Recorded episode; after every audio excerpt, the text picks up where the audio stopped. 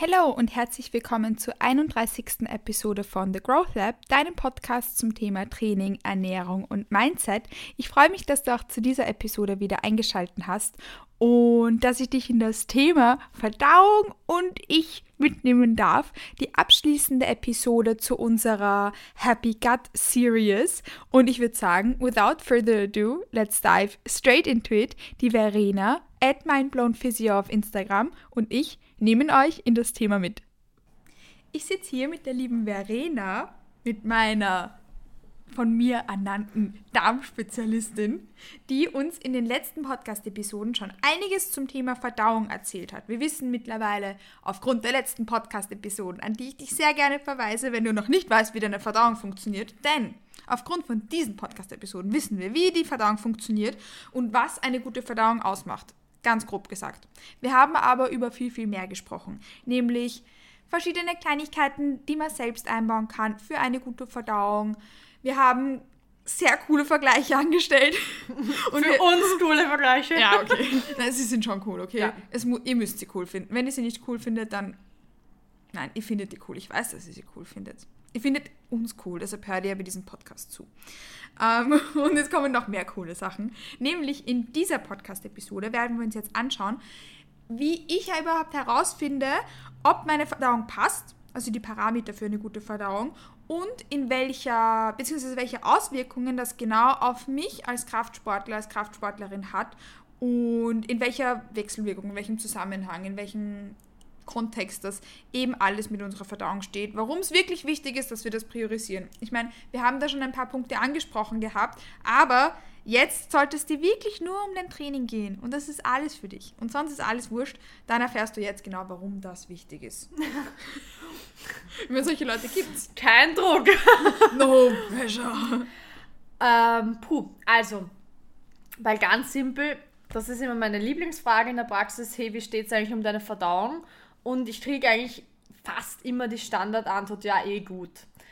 Ja, ich kann eh aufs Klo gehen. Und ich habe dann irgendwann begonnen, ähm, weil ich gewusst habe, das ist so ein Ja, eh gut, ich kann aufs Klo gehen, ist meistens nicht unbedingt der beste Parameter für eine gute Verdauung. Ähm, also habe ich dann begonnen, ein bisschen expliziter zu werden und da gibt es eine wunderschöne Scale. Das ist bitte eine medizinische Scale, die heißt die Bristol Scale, Bristol Skala. Ähm, die habe ich ausgedruckt in meiner Praxis, liegt die sogar auf. Ähm, das sind lauter unterschiedliche Formen vom Stuhl, also Kackhaufen, ja. ausgeführt. Von ganz feine, kleine, harten ähm, Kugelchen bis hin zu eben Durchfall, also ganz flüssigen Stuhl. Und einen King, der ist in der Mitte. Also es gibt, glaube ich, es sind sieben. Also man hat insgesamt, haben sie unterschieden zu sieben verschiedenen Stuhlformen.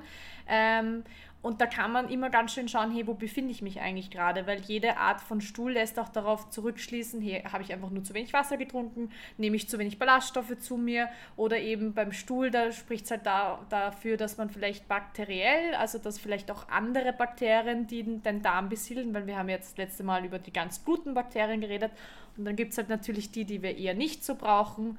Und ja, da kann man einfach mal schauen, hey, wo befinde ich mich eigentlich gerade? Und aber da ist wichtig dazu zu sagen, die Bristol Scale gibt es in verschiedenen Formen. Ich habe die auch schon in verschiedenen Büchern gesehen, aber da gibt es die eine, die am allertollsten ist, nämlich wo die Kackhaufen Gesichter haben und wo der King genau. eine Krone aufhat. Genau. Also bitte, du musst mir die schicken, weil die verlinke ich euch unbedingt in diesen Show Notes, äh, weil das ist ganz, ganz wichtig, dass ihr euch genau diese Bristol Scale anschaut, weil das ist die allerbeste. Das ist nämlich die, die ich in der Praxis habe. es gibt nämlich wirklich schöne medizinische und ich habe extra die genommen, die nicht so medizinisch ausschaut. Weil die ist super medizinisch, die ist so professionell. Die, der tolle Kackhaufen hat eine, eine Krone, Krone, auf. auf. Ja. Und da ist halt auch ganz wichtig bei dieses Scale, das sage ich auch immer dazu, ähm, durchschnittlich, was man da hat. Weil natürlich kann man auch mal einen Tag haben oder durch viel Stress, dass es mal ein, zwei Tage vielleicht nicht so gut läuft. Ich sage immer so, wenn man vier Tage hintereinander zum Beispiel Durchfall hat oder drei, dann könnte man da einfach auch schon einen Arzt aufsuchen und das anders abklären. Weil wir jetzt schon über Zeiträume sprechen. Ein das, da bringe ich jetzt ein kurzes Beispiel. Ein Kunde von mir im Coaching ähm, war der festen Meinung, dass wenn er einen Tag lang nicht auf die Toilette gehen kann, dass das ein fixer Indikator ist, dass seine Verdauung schlecht ist. In einem anderen Buch habe ich aber dann gelesen, das fand ich interessant und spannend, dass die Verdauung ja auch bei jeder Person eine andere Geschwindigkeit hat. ähm, dass es bei manchen Menschen normal ist, dass sie täglichen Stuhlgang haben und bei manchen eben nicht. Hast du da so eine Faustregel, wo du sagst, wie oft äh, man Pi mal Daumen Stuhlgang haben sollte? Ah, das ist, äh, wie du gerade sagst, das ist schwierig, weil es halt sehr individuell ist. Ähm, und wenn man einen Tag lang mal keinen Stuhlgang hat, um Gottes Willen, das ist jetzt eigentlich nicht dramatisch. Also man kann auch teilweise bis zu einer Woche, sage ich jetzt einmal, kann es einmal vorkommen, dass man keinen Stuhlgang hat. Ähm, da variiert das auch in der Medizin ein bisschen, aber zumindest ein, zweimal, also einmal die Woche sollte Stuhlgang auf jeden Fall sein. Aber schon eher wenig, oder? Es ist schon wenig, aber es heißt nicht gleich automatisch, dass man eine schlechte Verdauung hat. Das möchte ich sagen. Das, da muss ich nur sagen, kann ich jetzt nicht genaue Zahlen nennen, ja. weil es eben so variiert. Ähm, weil wenn du dann noch andere Symptome hast, zum Beispiel, wo du dann wirklich, also man spricht dann eher von der Verstopfung, wenn man jetzt so wenig ähm, Stuhlgang hat. Ähm, und wenn du da wirklich noch andere Symptome hast, dass du wirklich einen schmerzhaften Unterbauch hast oder auch dann andere Symptome wie Kopfschmerzen oder eben mh, hm, generell irgendwelche Schmerzen im Rücken und und und, dann schaut man sich eher an. Aber ich glaube, das ist ein bisschen individuell, wenn man es von sich kennt, dass man eine gewisse Regelmäßigkeit hat und die auf einmal nicht mehr so stattfindet, dann mhm. spricht das dafür, dass irgendetwas nicht in Ordnung ist. Das wollte ich gerade sagen. Mhm. Ähm, bei mir im Coaching ist es so, dass ähm, meine Trainees immer die Möglichkeit haben, für jeden Tag anzuticken, wie es um ihre Verdauung gestanden ist. Und da habe ich, da frage ich halt dann auch immer nach, wenn er schlecht steht. Warum? Und eben ein Kunde von mir war der war der Meinung, dass er jeden Tag immer Stuhlgang haben muss, ähm, dass das sein Indikator für eine gute Verdauung ist. Und dann haben wir mal darüber gesprochen, hey, wie war das in der Vergangenheit? Das heißt, so Durchschnittswerte von sich selbst, von der Vergangenheit sind da immer ein guter Punkt. In dem Buch, das ich letztens gelesen habe, das war natürlich ist es immer wichtig zu wissen, was für ein Buch liest man da überhaupt. Und das ist von einer renommierten Wissenschaftlerin, die sich um, boah, wie heißt die Medizin, die sich inter... In, in, Internistin oder? Ja, Internistin, ja. Mhm. Ähm, das heißt, nur weil man ein Buch liest, das ist ja nicht, dass das stimmt, was da drinnen steht. Aber ich glaube, der hat das relativ gut zusammengefasst. Und da, auch von den Quellen her, ich habe die eingeschaut, bla bla bla. Ähm, das ist nämlich wichtig, weil es gibt doch blöde Bücher, und du magst das Buch auch. Ich mag das Buch auch, ja. das Buch auch. Und der hat von ähm, circa alle ein bis drei Tage gesprochen. Würdest du ja. sagen, dass das ein guter Richtwert ist? Ja, hätte ich jetzt auch als nächstes gesagt, ich sage immer gern so ein, zumindest alle zwei Tage, aber jeder kennt das von, von sich, wenn man mal mehr Stress hat, also eben auch, dass man da, wenn es mal Phasen gibt und man kann das rückschließen auf Stress oder viele haben das Problem beim Reisen, wenn man irgendwo verreist, mhm. dann hat man halt meistens dann ein bisschen Blähung oder ist halt ein bisschen mhm. verstopft und sobald du wieder daheim bist in deinem gewohnten Umfeld und es sich wieder schnell von alleine normalisiert, dann ist alles okay mit der Verdauung. Aber ja, alle ein bis drei Tage, genau ist ein guter Richtwert, aber kleiner Disclaimer, so wie in den letzten Podcast-Episoden. Der Podcast dient dazu, um Bewusstsein zu schaffen und euch da ein paar Tools mitzugeben, aber ist kein medizinischer Podcast, das heißt, solltest du da irgendwie in die Richtung ähm, ärztliche Unterstützung benötigen, dann bitte wende dich an deinen Arzt oder an deine Ärztin.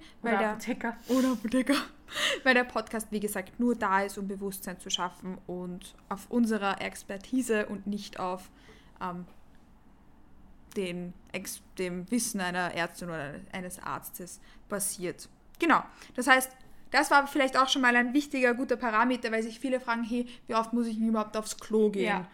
Was ich auch ganz spannend finde, ist, ähm, weil Leute, die zum Beispiel fasten oder so, ähm, man hat auch Stuhlgang, ohne dass man jetzt wahnsinnig viel Nahrung zu sich führt, weil mhm. auch durch den Stuhl ähm, Zellen quasi ausgeschieden werden. Also wir haben auch eine irrsinnig, auch viel von, den, von, den, von der Darmschleimhaut wird ausgeschieden. Also es ist nicht immer nur das, was von der Nahrung überbleibt, sondern auch von uns ein Teil, also Zellen, die auch ausgeschieden werden. Das klingt so creepy. Es klingt ein bisschen gruselig, aber nur, dass man das auch vielleicht im Hinterkopf hat. Ähm, ja, aber um auf die Bristol Scale zurückzukommen, das ist eben die Skala, wo man einfach mal die Konsistenz des Stuhls anschaut. Dann haben mhm. wir Konsistenz, Häufigkeit hast du jetzt ähm, ähm, auch angesprochen. Dann macht die Farbe auch einen Unterschied.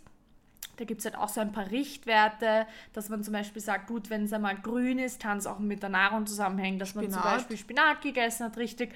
Aber es kann auch auf eine Salmonelleninfektion oh. ja. zurückgewiesen werden. Oder äh, gelb ist so etwas, was manche Leute haben, wenn sie ein bisschen Probleme bei der Fettverdauung haben, ähm, kann aber auch mit gewissen Nahrungsmitteln zusammenhängen. Also es ist halt immer ganz wichtig, dass man gleich nicht sich voll schockiert drüber mit, um Gottes Willen, es hat jetzt diese und jene Farbe, sondern äh, ähm, wenn es jetzt einmal vorkommt oder man weiß, hey, ich habe das gegessen, das ist es. Ein bisschen überlegt, was habe ich gegessen, genau. wie rot darüber. Ja, dass man auch ein bisschen reflektiert ist und eben, wenn es auch einmal passiert und am nächsten Tag passt wieder alles, eben auch wie wenn man einmal Durchfall hat, vielleicht hat man was gegessen, was vielleicht für einen jetzt in dem Moment nicht so gut getan hat mhm. oder man hatte Stress und am nächsten Tag passt wieder alles, dann muss man jetzt nicht gleich unbedingt zum Arzt rennen. Das tun eh die wenigsten, glaube ich. Es gibt solche und solche Menschen. Genau, ja, aber dass man einfach weiß, es ist auch okay, wenn man da jetzt nicht ähm, jeden Tag den perfekten, ich sage jetzt das Wort Schiss hat. Ja. Nummer vier. Schaut euch dann das Nummer vier auf der Bristol Steel an, die die Kathi dann irgendwo posten wird.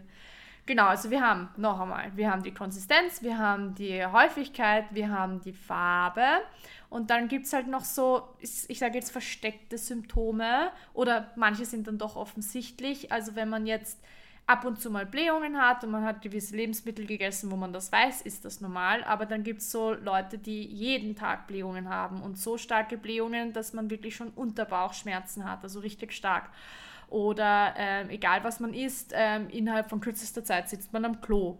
Oder man hat, also Magenschmerz ist das, was vielleicht doch ein paar kennen, also wenn es wirklich sticht, eher so im Oberbauch, das ist vor allem der Magen. Und wenn man so im Unterbauch Blähungen hat oder so drückende Gefühle, dann kann das eher der Darm, also ist das eher der Darm. Ähm, das sind halt so Symptome, die man, die man schon so erkennen kann. Aber was viele nicht wissen, ist, dass es einige Symptome gibt, die auch auf eine schlechte Verdauung zurückweisen können, wo es eben unter Anführungszeichen für mich versteckt ist.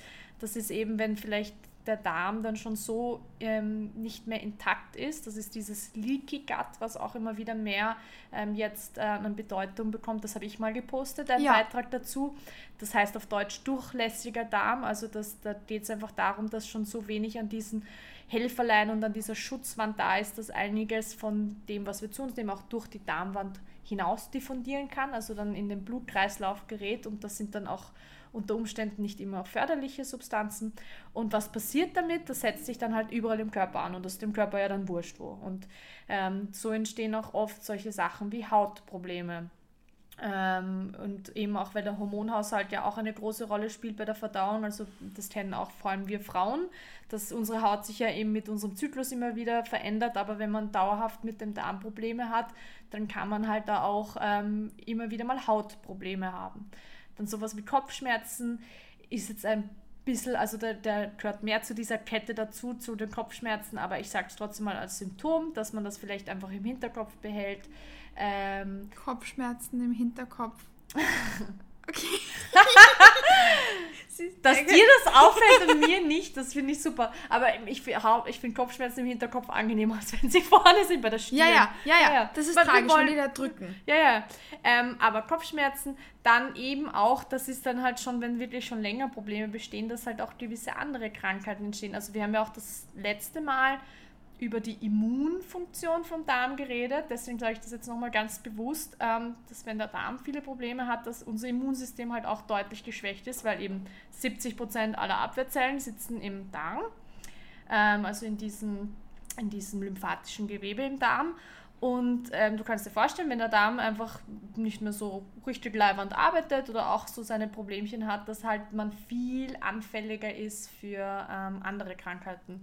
Das kann man ich finde, besonders wenn man beginnt darüber nachzudenken, wird das noch faszinierender und es macht einfach alles Sinn, wenn man besonders gestresst ist, genau. dass man anfälliger ist für diverse Krankheiten. Genau. Das kann beispielsweise ja dann auch ein Grund sein, oder? Ganz genau, weil eben, wie wir das letzte Mal schon gesagt haben, der Hauptnerv von diesem parasympathischen System ist der Vagusnerv.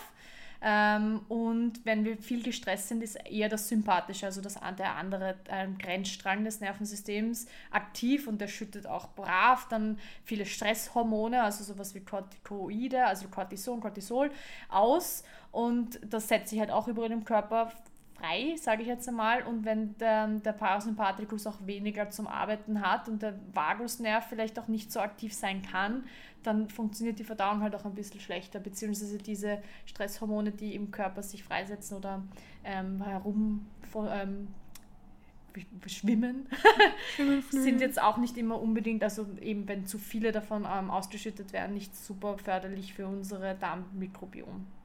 Und ich meine, wir haben euch ja versprochen, dass ihr in dieser Podcast-Episode herausfindet, warum es wichtig ist, den Darm zu priorisieren, beziehungsweise die Verdauung, nicht nur den Darm, sondern die generelle Verdauung, wenn man, wenn das Training der Lebensmittelpunkt ist und das das Allerwichtigste ist. Naja, machen wir uns einmal Gedanken darüber. Wenn ich meinen Mesozyklus vollenden will, wenn ich Vollgas geben will im Training, ich, vielleicht kennt ihr den Spruch, I won't miss a beat oder irgendwie sowas in die Richtung, dann wollen wir offensichtlich auch nicht krank sein. Ja, nicht nur das. Ähm, eben um da auch ein bisschen den, den Kreis zu schließen mit meiner Arbeit, warum ich mich damit so befasse in der Praxis als Physiotherapeutin, aber auch als Mentaltrainerin, ähm, ist, dass ähm, gewisse Funktionen vom Darm eben auch deinen Bewegungsapparat beeinflussen können, also wirklich mechanisch, mhm. jetzt nicht nur von äh, das, was im Darm passiert, sondern die Organe liegen ja nicht einfach nur so im Bauch herum, die haben sehr viele Aufhängungssysteme, also Bänder, wo sie fixiert sind, auf der Wirbelsäule, wo sie fixiert sind, dann haben wir eine Bauchfaszie, eine Rückenfaszie, wo die halt auch dran heften und wenn ein Organ ein gewisses Spannungsphänomen aus, aufweist, also es hat irgendwo Probleme und da zieht vielleicht etwas besonders oder eben sowas wie Blähung, das merken wir sofort, erstens geht unser Bauch mal ordentlich auf und das ja. drückt dann halt auch, das ist ja das, was weh tut. Ähm, dann wirkt sich das natürlich auch auf unseren Bewegungsapparat aus, zum Beispiel sowas wie die, unsere Wirbelsäule, ganz klassisch. Also da haben wir auch Leute, die einfach Rücken- oder Wirbelsäulenbeschwerden haben und die Muskulatur meldet sich natürlich auch und wir denken immer, ah, das sind die Muskeln, die so zu sind, aber es kann sehr wohl auch ein Organ sein, das da Probleme macht oder die benachbarten Organe, weil wenn das Organ im Bauch drinnen liegt und drückt dann gegen die anderen Organe und sagt, du schleicht dich ja jetzt und drückt dann dagegen, dann arbeitet das halt, upsie, das Organ jetzt auch nicht so fein daneben, weil es einfach ein bisschen entweder Platz wegbekommt oder ja, einfach da auch eine, also die haben wirklich Bänderstrukturen, also Bänderverbindungen zwischen einzelnen Organen. Und dann sowas wie zum Beispiel das Hüftgelenk. Das hatte ich nämlich mal tatsächlich bei einem Sportler. Der hatte dauernd Hüftprobleme und war aber recht mobil. Also so diese klassischen Sachen wie Hüftbeuger ähm, aufmachen, dehnen. Ähm, das Hüftgelenk wurde auch natürlich von oben bis unten mit einem MRT und Röntgen angeschaut. Da war nichts. Das Training hat auch gepasst. Von der Muskulatur hat eigentlich alles auch gepasst, außer dass er natürlich immer schon viel Tonus gehabt hat, weil er viel trainiert hat. Aber das ist nicht besser geworden. Und dann habe ich mir mal angeschaut, okay, ähm, wie schaut, also das war noch relativ am Anfang, als ich angefangen habe mit Organen zu arbeiten, wie schaut eigentlich seine Verdauung aus? Und er hat gesagt, na, pf, er ist teilweise komplett verstopft und kann auch länger nicht aufs Klo gehen und wenn dann ist, ist das alles extrem hart. Und dann habe ich gedacht, okay, das Dickdarm, da hat er ein paar Probleme wo. Und dann ähm, ist das nämlich folgendermaßen, der Dickdarm, das haben wir in der ganz ersten Folge erklärt, wo der circa liegt und der geht schon relativ weit runter da, da, er hatte links die Hüftschmerzen, da haben wir so einen Teil vom Dickdarm, relativ weit unten, der sitzt da eigentlich ziemlich eng beim Hüftbeuger dran. Also die haben da eigentlich, sitzen aufeinander mehr oder weniger, also wirklich anatomisch. Und kuscheln. Kuscheln, genau. Und ähm, er hatte da immer in dem Bereich eigentlich Schmerzen, also nicht ganz so weit unten Richtung Hüftgelenk, sondern eigentlich doch ein bisschen weiter oben. Und da hat es halt immer gezwickt quasi. Und dann war halt immer verstopft. Und ich dachte, das für mich klingt das jetzt tatsächlich nach Dickdarm. Und dann haben wir uns mal ein bisschen, habe ich mir viszeral einfach seine Organe mal angeschaut und eben auch seine Verdauung. Das haben wir ein bisschen an, seinen, an seiner Ernährung, haben wir einfach mal durchleuchtet, was könnte da vielleicht nicht passen. Und dann haben wir jetzt tatsächlich nur mal so gearbeitet. Also ich habe alles andere in Ruhe gelassen, habe mal keine Übungen mit ihm gemacht, nicht dauernd seinen blöden Hüftbeuger aufge aufgedehnt zum tausendsten Mal. Ähm, und das ist tatsächlich innerhalb von zwei Wochen deutlich besser geworden das ist, glaube ich, ein sehr, sehr gutes Beispiel, warum das wichtig ist. Genau. Das Ganze und das alles, weil ich meine, ich bin nicht, bin nicht immer so ein großer Fan davon, aber es ist halt einfach etwas ganzheitliches. Es ist, ich, ich bin ein Riesenfan von ganzheitlich. Mir gefällt das Wort nicht so gut irgendwie. Holistisch, gefällt dir das besser?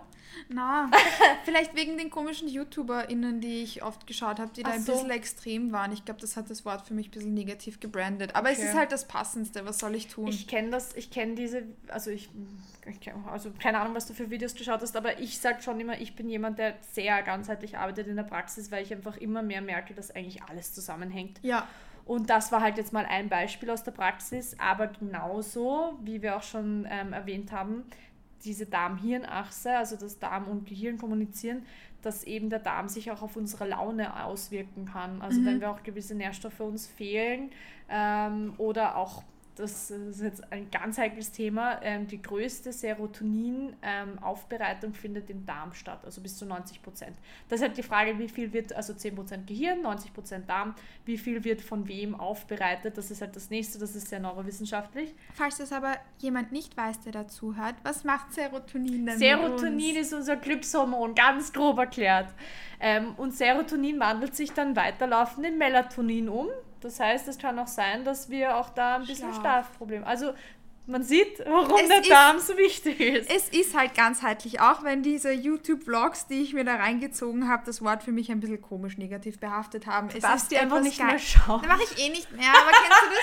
kennst du das, wenn das dann einfach, oder wenn du zum Beispiel Proteinpulver von irgendeiner Marke ja, konsumierst? Nein, nein. Und schau, der eine Geschmack schmeckt dir gar nicht. Ja. Du kannst aber von der Marke nichts mehr trinken, weil das für dich alles dann reidig schmeckt. Kennst du das, wenn das dann so einen Übertrag hat und du die Marke gleich negativ behaftest, weil das eine so ekelhaft war? Ich hatte mal ein ganz vegan vegan, ein ähm, ganz, ganz ekelhaftes veganes Proteinpulver.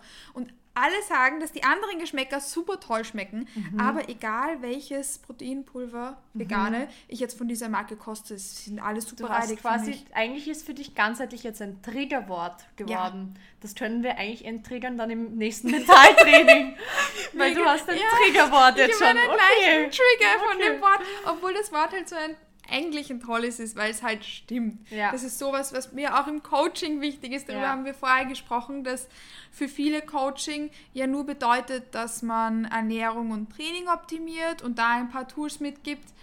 Aber für mich ist Coaching auch etwas ganzheitliches, ja. weil wenn man im Training Vollgas geben will, muss man sich andere Dinge auch anschauen, als nur welche Makros esse ich und wie viele Stunden schlafe ich, ja. sondern eben auch die Qualität von verschiedenen Biofeedback-Parametern beurteilen und optimieren. Ich meine, ich bin keine Ärztin, aber jede Person hat so ein paar Kleinigkeiten und es gibt einfach ein paar tolle kleine Tools, die fast jeder Person helfen, dass man da, das sage ich gern, weil das gefällt mir gut, die beste Version von sich selbst sein kann, egal welches Ziel man hat, ob das stärker werden ist, abnehmen ist, ob man sich auf einen Wettkampf vorbereiten will, Powerlifting, Bodybuilding oder ob man einfach nur die beste Version von sich selbst im Beruf und Alltag und Privat sein will. Genau. Das ist etwas ganzheitliches, wo ganz, ganz viel mitspielt. Das heißt, wir haben jetzt schon ein paar Auswirkungen auf unsere Trainingsperformance und auf unsere Leistung in dem Bereich gefunden. Wir haben jetzt gesagt Training und so, aber das geht ja auch auf viel mehr hinaus. Da geht es um die kognitive Leistung und Performance, um Wohlbefinden etc. Ja, auch wenn ich das Wort nicht mag, es ist was ganzheitliches, was uns dann auch eben beispielsweise im Beruf und im Privatleben sehr stark beeinflusst. Hast du da noch andere Auswirkungen, die dir wichtig zum Erwähnen sind? Ähm, in Bezug auf Verdauung und besonders Sportbereich, weil uns Kraftsportler, Kraftsportlerinnen uns eben die Trainingsperformance sehr wichtig ist und wir die hochhalten wollen. Ja, ähm, jetzt spezifisch auf Kraftsport, also eigentlich nicht nur Kraftsport, eigentlich für jeden, aber jeder, der auch Sport vor allem betreibt und sich da doch mehr damit auseinandersetzt. Ähm, man kann sich einfach vorstellen, dieser Spruch, den mag ich zum Beispiel überhaupt nicht, aber der stimmt leider auch. Du bist, was du isst. Ja. Ja, stimmt leider deswegen, weil was passiert, das, was du zu dir nimmst, das sind deine Bausteine, das wird einfach zersetzt. Und das habe ich, ich weiß nicht, ob letzte oder, oder in der ersten Podcast-Folge mal kurz erwähnt, dieses, man kann sich auch dann sehr gut ernähren, also eben sehr gut im Sinne von, was wir schon gesagt haben, ganz ähm, 80-20, 80-20, unver unverarbeitete Lebensmittel, bla bla. Ähm, aber man hat vielleicht ein schlechtes Darmmikrobiom, eine nicht gut funktionierende Verdauung und dann kann, können diese ganzen kleinen Völkerchen, unsere Helferlein, können da nicht viel damit anfangen weil wir einfach schon mal eine nicht ganz funktionierende ähm, ähm, Boxenstoppfahrersystem haben, genau. Und ähm, deswegen ist es halt auch vielleicht mal im Kraftsport wichtig zu überlegen, hey, funktioniert bei mir eigentlich alles, sollte ich mir das mal anschauen, weil dann ernährt sich jemand und bemüht sich vielleicht auch voll und ist richtig dahinter und kann aber das, was er eigentlich wertvoll zu sich nimmt, nicht einmal richtig verstoffwechseln, nicht mal richtig die Nährstoffe aufnehmen. Und das wäre eigentlich schade drum. Deswegen vielleicht immer wieder mal hinterfragen, hey, ähm, funktioniert bei mir eigentlich alles richtig? Weil dann kannst du noch so super dir deine, deine Makros reinhauen und deine Mikros reinhauen also Makronährstoffe, Mikronährstoffe, für die, die, die den, die Abkürzung vielleicht nicht kennen. Und in Wahrheit kann der Körper damit vielleicht weniger anfangen. Und da hatte ich auch, da habe ich auch ein Beispiel aus der Praxis. Das war eine, eine Frau, die ähm, abnehmen wollte. Also die war halt leider wirklich schwer übergewichtig, was ja eigentlich auch ähm, Übergewicht ist ein, ein also starke, ein starker Auslöser für viele Krankheiten. Das sieht man in mhm. Amerika leider sehr oft. Also oft, das ist einfach eigentlich die Haupt, Hauptursache für Krankheiten. Ähm, und die hat ihre Ernährung umgestellt, was eigentlich immer super ist. Also die war voll dahinter. Die hat nur ähm, von Tag ähm, null sofort be begonnen, Salat zu essen. Ganz viel Salat und immer eine Salate und aber auch mit, mit, mit ähm, Huhn und so weiter und so fort. Und die hat voll arge Verdauungsprobleme bekommen. Also die hatte auch viel Durchfall und weiß nicht, also wirklich, da ging es danach noch schlechter. Und ähm, da war halt die Erklärung dahinter, naja, sie hat sich eine Zeit lang jetzt auch deutlich ungesunder ernährt, aber dann gibt sie dem Körper eigentlich auf einmal etwas, das der davor nicht so kennengelernt hat. Von 0 auf 100 alles anders. Das heißt, ihre, ihr Darmmikrobiom kennt das alles nicht ähm, die ganzen Helferlein, die sie in sich drin hatte, sind auf Fastfood ausgerichtet gewesen und gerade rohe, rohe Lebensmittel, also jetzt vor allem bei Salat, sind schwerer verdaulich, weil, weil einfach viel mehr zersetzt werden muss. Ja. Und deswegen, das ist halt dieses, dieses Saying, was, was manche halt immer befolgen, was ja auch manchmal nicht schlecht ist, dass man am Abend nichts Rohes mehr essen soll. Ja, weil manche wirklich am Abend das schlechter vertragen, aber roh ist, ähm, um Gottes Willen, ist eigentlich super gut. Aber für ihren, in ihrem Fall war das einfach schlecht, weil sie von 0 auf 100 das so geändert hat und nicht einmal ähm, sich angeschaut hat, hey, wie steht es eigentlich um meine Verdauung an sich. Ja. Da muss man das halt vielleicht wirklich, wenn man das so extrem macht, das doch ähm, medizinisch oder mit jemandem, der sich da sehr gut auskennt, ähm, abklären. Ja, aber ich denke, dass die meisten Leute, die den Podcast anhören, da wahrscheinlich eh schon sehr, sehr weit sind, weil wahrscheinlich würdest du den Podcast nicht anhören, wenn dich das Thema nicht interessieren würde. Grundsätzlich haben wir nämlich eh gesagt, ähm, dieses mit 80-20 etc. pp. Ähm, ich denke, dass man dadurch eigentlich sich selbst eh schon was sehr, sehr Gutes tut. Mhm. Aber sollte man das Gefühl haben, hey, ich höre mir jetzt zum Beispiel diesen Podcast an, weil bei mir alles off ist, ähm, dann ist, glaube ich, auch was wichtig dazu zu sagen. Eine radikale Veränderung ist für kein System gut. Das ist weder gut, wenn ich im Training ähm, irgendwie, sagen wir, ich habe mm, Zumba. Ich habe nur Zumba gemacht. Ich meine, ich liebe Zumba. Lot of fun. Aber, und wenn ich jetzt zum Beispiel von meinen äh, dreimal die Woche Zumba in ein schweres Maximalkrafttraining ja. einsteigen würde mit viermal die Woche at 9 äh, ZNS-Überlastung aufs geht nicht mehr, ähm, eben Powerlifting-Training-Style mit schweren Kniebeugen, schweres Bankdrücken etc. machen würde, dann wird es mir wahrscheinlich nicht so gut gehen. Genau, ja. Das gilt, das kann das man da kann man auf alles ummünzen, ganz richtig. Radikale Veränderungen sind bei sowas meistens nicht ja. so gut. Also wir haben jetzt, glaube ich, ein bisschen besprochen, wie man selber erkennen kann, hey, was läuft bei mir ganz gut, was nicht. Und ich hätte jetzt noch so ein paar Ideen, wie man vielleicht so, so kleine Quick-Tipps. Ja, hm, we glaub, always want some Quick-Tips. Also natürlich, es gibt so ein paar ähm, ähm, Quick-Tipps, die man einfach mal schnell ähm, anwenden kann, eben wenn es mal vielleicht nicht so rund läuft, ohne dass man jetzt gleich super arge Probleme hat. Also eben noch einmal ganz wichtig, haben wir schon sehr oft gesagt, wenn wirklich schwerwiegendere Probleme ähm, bestehen, unbedingt Arzt und Apotheker aussuchen.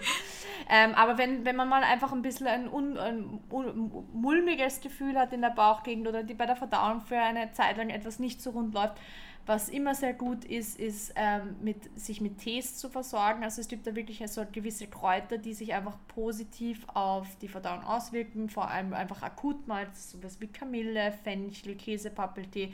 Das bekommt man eh in der Apotheke. Wenn man hingeht man und sagt, hey, was für die Verdauung, bekommt man immer diese, also zumindest in Österreich, diese, wie heißt die? Dr. Kottas. Das Magen-Darm-Tee. Meine Schwester Ja. schwört auf den. Die hat mir letztens wieder gesagt, hallo Theresa, falls du zuhörst, sie ist Krankenschwester und sie, sie hat gesagt, Verena, jeden Tag, ich liebe den und sie, sie schwört auf diesen Magen-Darm-Tee.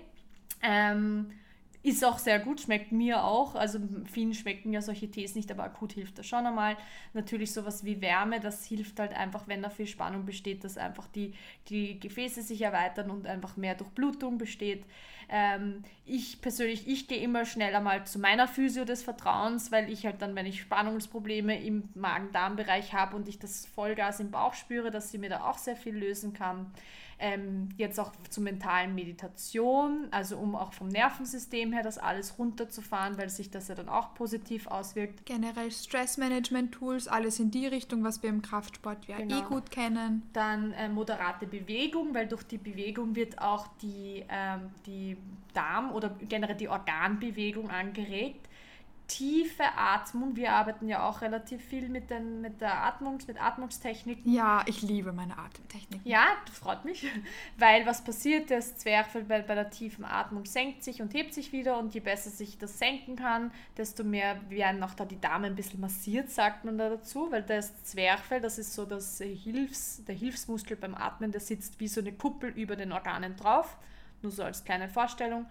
Und was mein, einer meiner, meiner Lieblingsthemen ist, wenn es mal bei der Defekation nicht so rund läuft, also beim aufs Klo gehen, ähm, zum Beispiel im Urlaub, die Beine hochgeben, dass man so in einer kleinen, in einer kleinen ähm, Squat-Position ist, weil dadurch ähm, wird weniger Druck auf den Schließmuskel ausgeübt. Also das, es gibt sogar so ein Tool, das heißt Ja, ich wollte gerade sagen, ich sprich's aus. das ist Squatty Potty.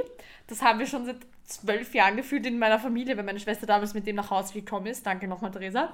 Ähm, und wir gehen alle nur mehr so aufs Klo, weil da einfach eben äh, anatomisch gesehen, wenn man in einer eher gebeugteren Haltung ist, also das heißt, wenn man die Beine eher angewinkelt hat, dann ähm, wird weniger Druck oder Zug auf den, auf den Schließmuskel ausgeübt und da kann man besser dann ähm, scheißen gehen. Ich sag's Ja. jetzt, ich sag's jetzt, das wie ist, es ist.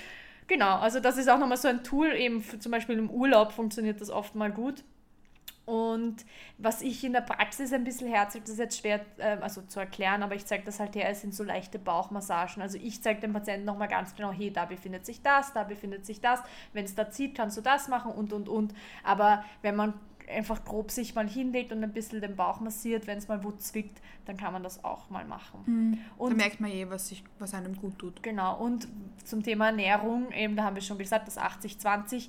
Und ich bin der Meinung, wenn man merkt, dass gewisse Lebensmittel einem nie gut tun oder dass man danach immer ein bisschen Probleme hat, dann einfach einmal vielleicht ähm, Weglassen. weglassen. Es ist so simpel, das machen die wenigsten, ich sag's dir. Aber ähm, es ist leider Realität, dass es Lebensmittel gibt, die wir nicht vertragen. Also ich habe da einige und wenn ich die weglasse, dann geht es mir super gut. Wenn ich sie esse, dann merke ich es eigentlich sofort. Da hat jeder so seine Lebensmittel und was man einfach ausprobieren kann. Da geht ja Weglassen.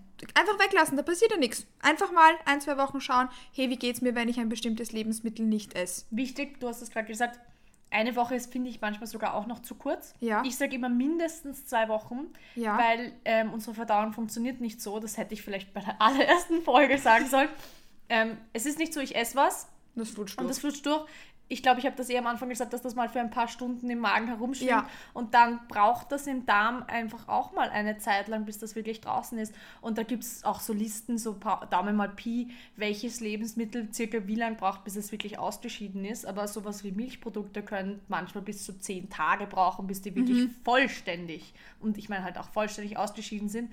Das heißt, Warum sagen wir das jetzt? Weil, wenn du was weglässt, dann nicht nur für ein, zwei Tage, sondern wirklich Ja, mal ja. länger. Ich glaube, das ist vielleicht auch so ein most common mistake, dass man denkt, okay, ich vertrage was nicht, ich lasse es einfach einen Tag weg und dann schauen wir mal. Ähm, also da auch ein bisschen mehr Zeit nehmen. Weil wenn man zum Beispiel nach einer Woche schon merkt, hey, es tut mir gut, dass ich das weglasse, na dann tut es einem gut, wenn man es weglässt. Dann vielleicht weniger zu sich nehmen und Man ja. muss Dinge ja nicht vermeiden. Man kann, wie wir schon mal gesagt haben, einfach das dann in, einem, in geringeren Mengen aus Genau. zu sich nehmen, weil die Dosis macht das Gift. genau. Und das ist auch, glaube ich, da ein ganz, ganz wichtiger Quick Fix sozusagen. Weil wenn ich zum Beispiel irgendein bestimmtes Leben oder irgendeine bestimmte Lebensmittelgruppe nicht so gut vertrage, heißt das ja nicht, dass ich für immer darauf verzichten muss, sondern dass ich es dann einfach nur in Maßen einbaue. Genau. Das also wie bei allem eigentlich. Ich kann auch das Beispiel nennen. Ich habe ab, ich glaube, ich war 13 damals, also das ist wirklich schon sehr lange her, habe ich damals ähm, quasi erfahren oder eben wurde es auch ausgetestet, dass ich ähm, ich bin jetzt nicht glutenintolerant, habe ich auch schon gesagt, sehr sensibel, aber bei mir sind äh, wirklich gerade der Weizen an sich, den vertrage ich wirklich sehr, sehr schlecht. Also das bei mir, ich merke das auch manchmal dann sogar gleich mit Hautausschlägen und und und. Ähm, und ich esse großteils eigentlich so gut wie, sagen wir, 98% glutenfrei, ab und zu Dinkel, aber sonst eigentlich auch nicht. Und damit geht es mir super gut. Und bei mir ist es wirklich so, wenn ich in größeren Mengen mal Dinkel esse, dann merke ich das schon auch schneller mal ähm, überall. Also nicht nur bei der Verdauung, sondern auch bei Haut, bei meiner Stimmung und und und. Und Weizen geht für mich halt zum Beispiel gar nicht. Mhm. Und ich muss ehrlich sagen, ich habe seit eben meinem 13. Lebensjahr kein Weizen mehr gegessen und mir fehlt da gar nicht. Ja. Es ist halt schwieriger, aber es ist alles Gewohnheitssache, aber ja. Ich merke zum Beispiel da auch, dass mir, ähm, wenn ich täglich ganz normale Haferflocken esse, mir das nicht so gut tut. Und meine Verdauung, und das merke ich besonders ähm, in Bezug auf einen Blähbauch und so, mhm. es besser tut, wenn ich das einfach reduziere. Ich habe es jetzt zum Beispiel so gemacht, dass ich glutenfreie Haferflocken esse, aber ich esse trotzdem ab und an ein Brot, wenn ich Bock drauf habe. Und ja. wenn es halt einmal fünf Tage hintereinander jeden Tag ist, dann ist es halt so. Aber allein, dass ich zum Beispiel die Haferflocken ersetzt habe, tut mir schon viel, viel besser. Das heißt, in meinem Fall verzichte ich nicht drauf, sondern baue es einfach nur in einem gewissen Maß ein, dass mein Körper das viel, viel besser tut. Ich glaube, das ist so ein gutes Beispiel. Genau.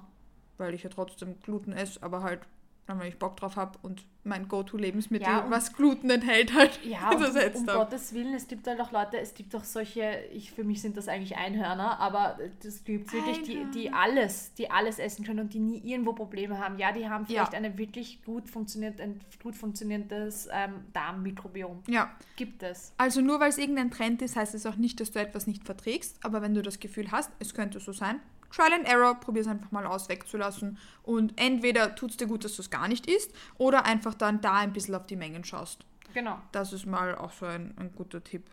Ich glaube, dass wir da jetzt schon relativ intensiv mitbekommen haben, hey, wie funktioniert die Verdauung überhaupt? Was macht eine gute Verdauung überhaupt aus? Woher weiß ich, ob meine Verdauung überhaupt gut ist? Und warum ist das wichtig? Vielleicht ist es dir nur wichtig, weil du im Training Vollgas geben willst. Vielleicht ist es dir aber auch wichtig, weil du in allen anderen Bereichen Vollgas geben willst. War das vielleicht eine leichte Anschuldigung? Man weiß es nicht. in jedem Fall macht es Sinn und ist es wirklich, wirklich wichtig, die eigene Verdauung zu priorisieren aus genannten Gründen. Solltet ihr zu dem Thema irgendwelche Fragen haben oder sollte da irgendetwas unklar gewesen sein, dann könnt ihr uns jederzeit auf Instagram kontaktieren. Unsere Instagram-Handles findet ihr in der Podcast-Beschreibung. Und so wie immer, der allergrößte Support ist, wenn du mir eine gute Bewertung auf Spotify und oder Apple Podcasts dalässt, wenn du das noch nicht gemacht hast und wenn dir mein Content gefällt. Ja, jetzt geht unsere kleine Podcast-Reihe zum Thema Verdauung dem Ende zu, aber wir sind jederzeit auf Instagram für um das Thema herum für euch da. Man findet dich auf Instagram unter mindblownphysio. Und danke, liebe Verena, dass du dir die Zeit genommen hast, dass du da so viel und so intensiv ähm, dich mit mir mit dem Thema auseinandersetzt. Und ich hoffe, dass das auch vielen von euch ein bisschen Bewusstsein geschaffen hat und ein paar Tools mitgeben konnte für Happy God. Danke, Kathi, dass du mich eingeladen hast. Oder ich dich eigentlich, weil du bist bei mir daheim.